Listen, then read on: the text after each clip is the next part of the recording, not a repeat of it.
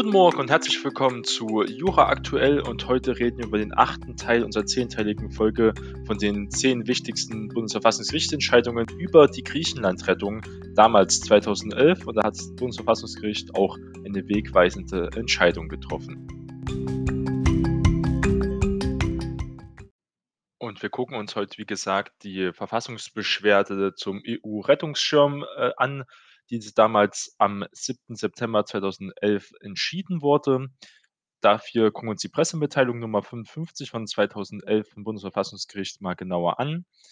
Das Urteil kann man nachlesen unter 2 BVR 987 von 10.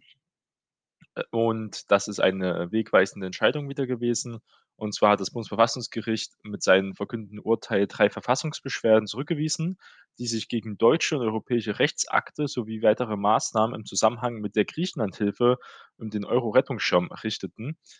Wenn man ähm, natürlich da auch dabei war, sag ich mal, und auch in dem Zeitalter 2011 auch schon die Presse so verfolgt hat, weiß man ja, wie hitzig dieses Thema war. Auch innerhalb der CDU gab es da viele Unstimmigkeiten mit Schäuble und Merkel, ähm, wie man jetzt diesen Rettungsschirm, wie man das jetzt genau macht, ob das zurückzuzahlen wird, ob das äh, kostenlose Förderungen sind, Kredite oder ob man es überhaupt so machen kann wieder, weil Griechenland auf lange Sicht natürlich ähm, auf jeden Fall dieses Geld nicht zurückzahlen kann. Und ob Griechenland überhaupt, weil sie auch mit äh, eine Bilanzfälschung gemacht haben, um den Euro zu kommen, überhaupt, sage ich mal, ähm, rechtmäßig hier im Euro vorhanden ist und ob man das Verhalten so billigen kann gab es viel Diskussion. Jedenfalls gab es jetzt hier mehrere Verfassungsbeschwerden 2011 und dann musste also hier das Bundesverfassungsgericht entscheiden, ob dieser Euro-Rettungsschirm hier richtig verfassungsgemäß oder verfassungswidrig war. Und wie gesagt, über diesen Sachverhalt informiert diese Pressemitteilung Nummer 37 2011 von ähm, 9. Juni 2011. Sie kann also auch hier auf der Homepage des Bundesverfassungsgerichts eingesehen werden. Da wird nochmal genau gesagt, in welche Richtung ähm, dieses Verfahren geht. Und zwar geht es darum, ähm, über eine Verfassungsbeschwerde gegen deutschen und europäischen Rechtsakt sowie weitere Maßnahmen. Das war halt das Thema im Zusammenhang mit der Griechenlandhilfe, den Euro-Rettungsschirm im Raum der Europäischen Währungsunion. Und da steht zuerst diese Griechenlandhilfe. Und zwar war es da so, im Mai 2010 stellten die Mitgliedstaaten der Eurogruppe auf Antrag Griechenlands im Zusammenhang mit einem dreijährigen Programm des Internationalen Währungsfonds, also der IWF, erhebliche Finanzhilfen bereit und versprachen Griechenland mit Darlehen zu unterstützen. Um die erforderlichen Maßnahmen auf nationaler Ebene zu treffen, verabschiedete der Deutsche Bundestag dann am 7. Mai 2010 das Gesetz zur Übernahme von Gewährleistungen zum Erhalt der für die Finanzstabilität in der Währungsunion erforderlichen Zahlungsfähigkeit der äh, Republik Griechenland. Dieses Gesetz ermächtigt das Bundesministerium der Finanzen, Gewährleistungen bis zur Höhe von insgesamt 22,4 Milliarden Euro für Kredite an Griechenland zu übernehmen. Einen hiergegen gerichteten Antrag auf Erlass einer einstweiligen Anordnung lehnt sich das Bundesverfassungsgericht ab. Und dann gucken wir uns an, also es geht hier um diese um diesen Rettungsschirm. Es ging darum, dass man halt hier den Euro retten wollte und Griechenland retten wollte und da auch Kredite übernommen hat. Das war ja das Thema, um was es dann hier in die Verfassungsbeschwerde geht. Der zweite Senat des Bundesverfassungsgerichts hat dann entschieden, das äh, zur Griechenlandhilfe ermächtigte Währungsunion Finanzstabilitätsgesetz und das den Euro-Rettungsschirm betreffende Gesetz zur Übernahme von Gewährleistungen im Rahmen eines europäischen Stabilisierungsmechanismus, auch das Euro-Stabilisierungsmechanismus-Gesetz genannt, nicht das Wahlrecht aus Artikel 38 Absatz 1 Grundgesetz verletzen. Und der Deutsche Bundestag hat durch die Verabschiedung dieser Gesetze weder sein Budgetrecht noch die Haushaltsautonomie zukünftiger Bundestage verfassungsrechtlich unzulässigerweise beeinträchtigt. Also die beiden Gesetze waren also hier verfassungsgemäß und haben hier nicht gegen die Verfassung verstoßen. Absatz 1, ähm, Paragraph 1 Absatz 4 des Euro-Stabilisierungsmechanismusgesetzes ist allerdings nur bei verfassungskonformer Auslegung mit dem Grundgesetz vereinbar. Also hat das Bundesverfassungsgericht die Einschränkungen ähm, geltend gemacht. Die Vorschrift ist dahingegen auszulegen, dass die Bundesregierung vor Übernahme von Gewährleistungen im Sinne des Gesetzes verpflichtet ist, die vorherige Zustimmung des Haushaltsausschusses einzuholen. Also hat das Bundesverfassungsgericht klargestellt, dass hier die Bundesregierung, also die Exekutive, nicht einfach handeln kann, wie sie will, sondern sie muss auch hier den Haushaltsausschuss, also im Endeffekt auch den Bundestag hier mit integrieren.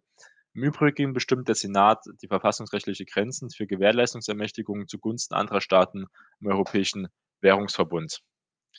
Und, ähm, was waren hier so die wesentlichen Erwägungen, die das Urteil zugrunde legt? Und zwar geht es darum, der Senat hält die erhobene Verfassungssperre nur insoweit für zulässig, als unter Berufung auf das durch Artikel 38 Grundgesetz geschützte Wahlrecht die Bürger einen Substanzverlust ihrer verfassungsstaatlich gefügten Herrschaftsgewalt durch weitreichende oder gar umfassende Übertragungen von Aufgaben und Befugnisse des Bundestags rügen. Artikel 38 Absatz 1 Grundgesetz schützt davor, dass Kompetenzen des gegenwärtigen und eines künftigen Bundestages ausgehöhlt werden, damit die Verwirklichung des politischen Willens der Bürger rechtlich oder praktisch unmöglich gemacht wird. Eine solche Entwertung des Wahlaktes droht grundsätzlich dann, wenn Gewährleistungsermächtigungen zur Umsetzung von Verbindlichkeiten, also hier Schulden, ähm, die die Bundesrepublik Deutschland im Rahmen äh, internationaler Übereinkünfte zur Erhaltung von Liquidität von Staaten der Währungsunion eingeht, ausgesprochen werden. Der Senat konnte offen lassen, unter welchen Voraussetzungen Verfassungsbeschwerden gegen außervertragliche Änderungen des primären Unionsrechts auf Artikel 38 Absatz 1 Satz 1 Grundgesetz gestützt werden können. Das ganze Thema wird auch wieder es gibt immer wieder viele Leute, die da Verfassungsbeschwerde gegen diese, sage ich mal, Finanzunion erheben. Das wird auch jetzt bei den Corona-Hilfen nicht anders sein. Das ganze Geld, was besonders Italien und Spanien zugutekommt, aber auch Frankreich, Dazu wird es auch Bundesverfassungsgericht eine Entscheidung irgendwann treffen müssen, ob das so rechtens war, weil es dort immer Verfassungsbeschwerden von bestimmten Gruppen gibt, die halt gegen so eine Finanzunion sind. Die Beschwerdeführer haben insofern keinen konkreten Zusammenhang dargelegt, der auf eine außervertragliche Änderung des primären Unionsrechts infolge der angegriffenen Maßnahmen ähm, hindeutet. Auch im Hinblick auf eine mögliche Verletzung des Eigentumsgrundrechts, Artikel 14, haben die Beschwerdeführer nicht hinreichend Tatsachen vorgetragen, aus denen sich ergibt, dass von den angegriffenen Maßnahmen eine objektive Beeinträchtigung des Kaufkrafts des Euro von erheblichem Umfang ausgehen könnte. Soweit die Verfassungsbeschwerde nicht nur die beiden einschlägigen Gesetze des Deutschen Bundestags angriffen, sind sie unzulässig, weil es in ihnen einen tauglichen Beschwerdegegenstand fehlt. Also hier fehlt der Beschwerdegegenstand, der ja essentiell ist für eine äh, erfolgreiche Verfassungsbeschwerde. Wie war, war, was war der Prüfungsmaßstab? Wie schon oft gesagt, Artikel 38 Grundgesetz fordert in Verbindung mit den Grundsätzen des Demokratieprinzips, welche ja in Artikel 20 Absatz 1 und Absatz 2 und auch Artikel 39 Absatz 3 im Grundgesetz festgelegt sind, dass die Entscheidung über Einnahmen und Ausgaben der öffentlichen Hand als grundlegender Teil der demokratischen Selbstgestaltungsfähigkeit im Verfassungsstaat in der Hand des Deutschen Bundestags bleiben, also hier nicht in der Bundesregierung, sondern im Deutschen Bundestag, auch ein System ähm, eines Durchregierens müssen die Abgeordneten als gewählten Repräsentanten des Volkes die Kontrolle über fundamentale haushaltspolitische Entscheidungen behalten. Insofern ist es dem Deutschen Bundestag untersagt, finanzwirksame Mechanismen zu begründen, die zu nicht überschaubaren haushaltsbedeutsamen Belastungen ohne erneute konstitutive Zustimmung des Bundestages führen kann. Hat also hier nochmal der Bundesverfassungsgericht ganz klar gesagt, wo hier die Kompetenzen liegen und wer also hier als Meister zu sagen haben soll. Es ist insoweit auch dem Bundestag als Gesetzgeber verwehrt, dauerhafte völkervertragsrechtliche Mechanismen zu etablieren, die auf eine Haftungsübernahme für Willensentscheidungen anderer Staaten hinauslaufen. Das ist auch interessant, hat also auch hier gesagt, dass es hier eine Haftungsübernahme so nicht geht. Vor allem, wenn sie mit schwer kalkulierbarer Folgewirkung verbunden sind. Also nehmen wir an, Griechenland wäre damals durch ganz äh, gescheitert, dann wäre das ganze Geld in dem Fall weg gewesen. Die Frage, wie weit das also kalkulierbar war, wie viel Geld damit verbunden ist und wurde ja eine ganz bestimmte Kreditmenge ja gesagt, 'ne ganz klare Zahl. Man hat also musste sich hier festlegen und konnte nicht einfach sagen: „Geben Griechenland so viel Geld, wie sie wollen.“ Das war also hier nicht passiert. Das Bundesverfassungsgericht ja auch noch mal gesagt, dass es auch in der Zukunft nicht gehen sollte jede ausgabenwirksame solidarische Hilfsmaßnahme des Bundes größeren Umfangs im internationalen oder unionalen Bereich muss vom Bundestag im Einzelnen bewilligt werden. Auch bei der Art und Weise des Umfangs mit den zur Verfügung gestellten Mitteln muss hinreichender parlamentarischer Einfluss gesichert werden. Also hat der Bundesverfassungsgericht nochmal ganz klargelegt, dass der Bundestag hier mehr gehört werden muss äh, bei diesen Thematiken. Der Senat, dem im Hinblick auf die prozentuale Ausgangslage eine Prüfung der beanstandeten Gesetze an unionsrechtlichen Bestimmungen verwehrt war, weist gleichwohl darauf hin, dass die bestehenden europäischen Verträge ein Verständnis der nationalen Haushaltsautonomie als einer wesentlichen, nicht entäußerbaren Kompetenz der unmittelbar demokratisch legitimierten Parlamenten der Mitgliedstaaten nicht entgegenstehen, sondern im Gegenteil sogar voraussetzen. Die strikte Beachtung der europäischen Verträge gewährleistet, dass die Handlung der Organe der Europäischen Union in und für Deutschland über eine hinreichende demokratische Legitimation verfügen. Der Senat weist in diesem Zusammenhang auch darauf hin, dass die vertragliche Konzeption der Währungsunion als Stabilitätsgemeinschaft Grundlage und Gegenstand des deutschen ähm, Zustimmungsgesetzes ist, wie dies der Senat bereits mit der Maastricht-Entscheidung deutlich gemacht hat. Das ist die Bundesverfassungsgerichtsentscheidung 89 ähm, von 155, da kannst du mal nachlesen. Und jetzt zusammengefasst, Subsumption äh, damals vom Bundesverfassungsgericht 2011 war, dass das Bundesverfassungsgericht kann sich bei der Feststellung einer verbotenen Entäußerung der Haushaltsautonomie nicht mit eigener Sachkompetenz an die Stelle des Gesetzgebers setzen. Es hat seine Prüfung hinsichtlich des Umfangs und Gewährleistungsübernahme auf evidente, das ist immer wichtig, evidente, also eindeutige Überschreitungen äußerster Grenzen zu beschränken. Dem Gesetzgeber kommt hinsichtlich der Wahrscheinlichkeit für Gewährleistungen einstehen zu müssen, insofern ein Einschätzungsspielraum zu, den das Bundesverfassungsgericht zu respektieren hat. Also das Risiko, was hier die Regierung damals eingegangen ist, um Griechenland zu retten, wobei es damals wirklich nicht sicher war, ob das weggeworfenes Geld war oder nicht. Entsprechendes gilt für die Abschätzung ähm, der künftigen Tragfähigkeit des Bundeshaushalts und der wirtschaftlichen Leistungsvermögens der Bundesrepublik Deutschland unter Berücksichtigung dieses gesetzgeberischen Einschätzungsvorrangs und gemessen an den zulässigerweise angelegten verfassungsrechtlichen Maßstäben erweist sich sowohl das Währungsunionsfinanzstabilitätsgesetz als auch das Euro-Stabilisierungsmechanismusgesetz als mit dem Grundgesetz vereinbar. Der Bundestag hat sein Budget nicht verfassungsrechtlich unzulässigerweise entleert und den substanziellen Bestimmungsgehalt des Demokratieprinzips nicht missachtet. Also es kann halt hier äh, nicht festgestellt werden, dass die Höhe der übernommenen Gewährleistungen die haushaltswirtschaftliche Belastungsgrenze derart überschreitet, dass die Haushaltsautonomie praktisch vollständig leer liefe.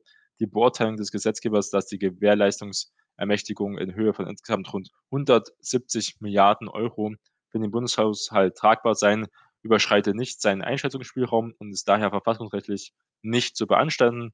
Gleiches gilt für seine Erwartungen, dass selbst im Fall der vollständigen Realisierung des Gewährleistungsrisikos die Verluste über Einnahmesteigerungen, Ausgabenkürzungen oder über langfristige Staatsanleihen noch refinanzierbar wäre. Also wenn Griechenland, wie gesagt, ähm, das Geld auf keinen Fall zurückzahlen könnte oder als Geld verloren geht, wäre Deutschland trotzdem noch möglich, durch andere ähm, Maßnahmen zum Beispiel auch weiter sich zu finanzieren. Das ist wichtig. Wenn ein Staat sich nicht finanziert, dann ist es ja extrem schlimm für die Bevölkerung. Da sieht man hier wieder dass das Bundesverfassungsgericht nochmal klare Grenzen gelegt hat. Man kann also nicht einfach so viel Geld ausgeben, wie man will. Das wird auch, wie gesagt, mit den Corona-Hilfsmaßnahmen und den unglaublichen Staatsausgaben und Staatsverschuldungen in Deutschland wieder auch ein Thema werden. Ähm, die, wie gesagt, die Haushaltskontrolle, Haushalten und Finanzen sind ja auch im Grundgesetz vereinbart. Man kann jetzt einfach nicht, ähm, das ist ganz wichtig, dass Deutschland hier weiter gut haushaltet. Und das wird auch wieder ein Thema werden, wenn dann die ersten Entscheidungen auch zu den Corona-Maßnahmen, dass es rechtsmäßig war oder nicht. Und wie gesagt, diese großen Hilfen, das wird auf jeden Fall noch mal ein Thema in der Zukunft werden. Werden wir bestimmt spätestens Ende des Jahres oder auch nächstes Jahres wieder darüber reden. Damals, 2011, war halt eine wirklich äh, wichtige Entscheidung, um zu sehen, die ganzen Kritiker, und davon gab es ja nicht viele, darf man nicht vergessen, diese ganze Griechenland-Hilfe, das beschäftigt auch heute noch ähm, die Welt oder jedenfalls Europa besser gesagt. Muss ja auch überlegen, dass auch dieser, diese Griechenlandhilfe ja auch der Auslöser mit war, dass die Partei, die AfD, sich dann gegründet hat. Die AfD gibt es ja, ähm, ja seit 2013 und das war auch, weil Angela Merkel ja gesagt hat, da gab es keine Alternative zu diesen Euro-Rettungen. Und da sieht man, dass ähm, da viele Leute anders gesehen haben. Die Partei war damals also wirklich eine ähm, nichts wie heute vielleicht noch mit rechtsextremen oder ähm, rechtsnationalen Tendenzen, sondern damals wirklich einfach nur gegen den Euro, eine konservative oder eine Wirtschaftspartei, die aber gesagt hat, dass der Euro hier der falsche Weg für Deutschland ist. Und ähm, damals hat es ja auch geschafft, äh, fast 5% zu erreichen in der Bundestagswahl, in, äh, weil sie nur ein paar Monate gegründet waren. Sieht man also, dass ein Teil der Bevölkerung und auch mit einem Teil ähm, Deutschlands dafür ähm, nicht zu gewinnen war, diese Rettung. Und deswegen war es auch so wichtig, dass hier das Verfassungsgericht gesagt hat, dass hier keine Verletzung dieser Haushaltsautonomie des Bundestages erfolgte. Sonst hätte, ähm, wäre das so in dieser Fall von der Griechenlandhilfe nicht zustande gekommen. Und es wird auch wieder, es gibt immer viele Leute, die auch äh, mit guten Begründungen hier gegen die Verfassungsbeschwerde einlegen, gegen bestimmte Hilfsmaßnahmen. Und das werden wir, wie gesagt, auch weiter sehen. Darauf können wir uns also schon mal freuen, diese Verfahren uns dann genauer anzugucken.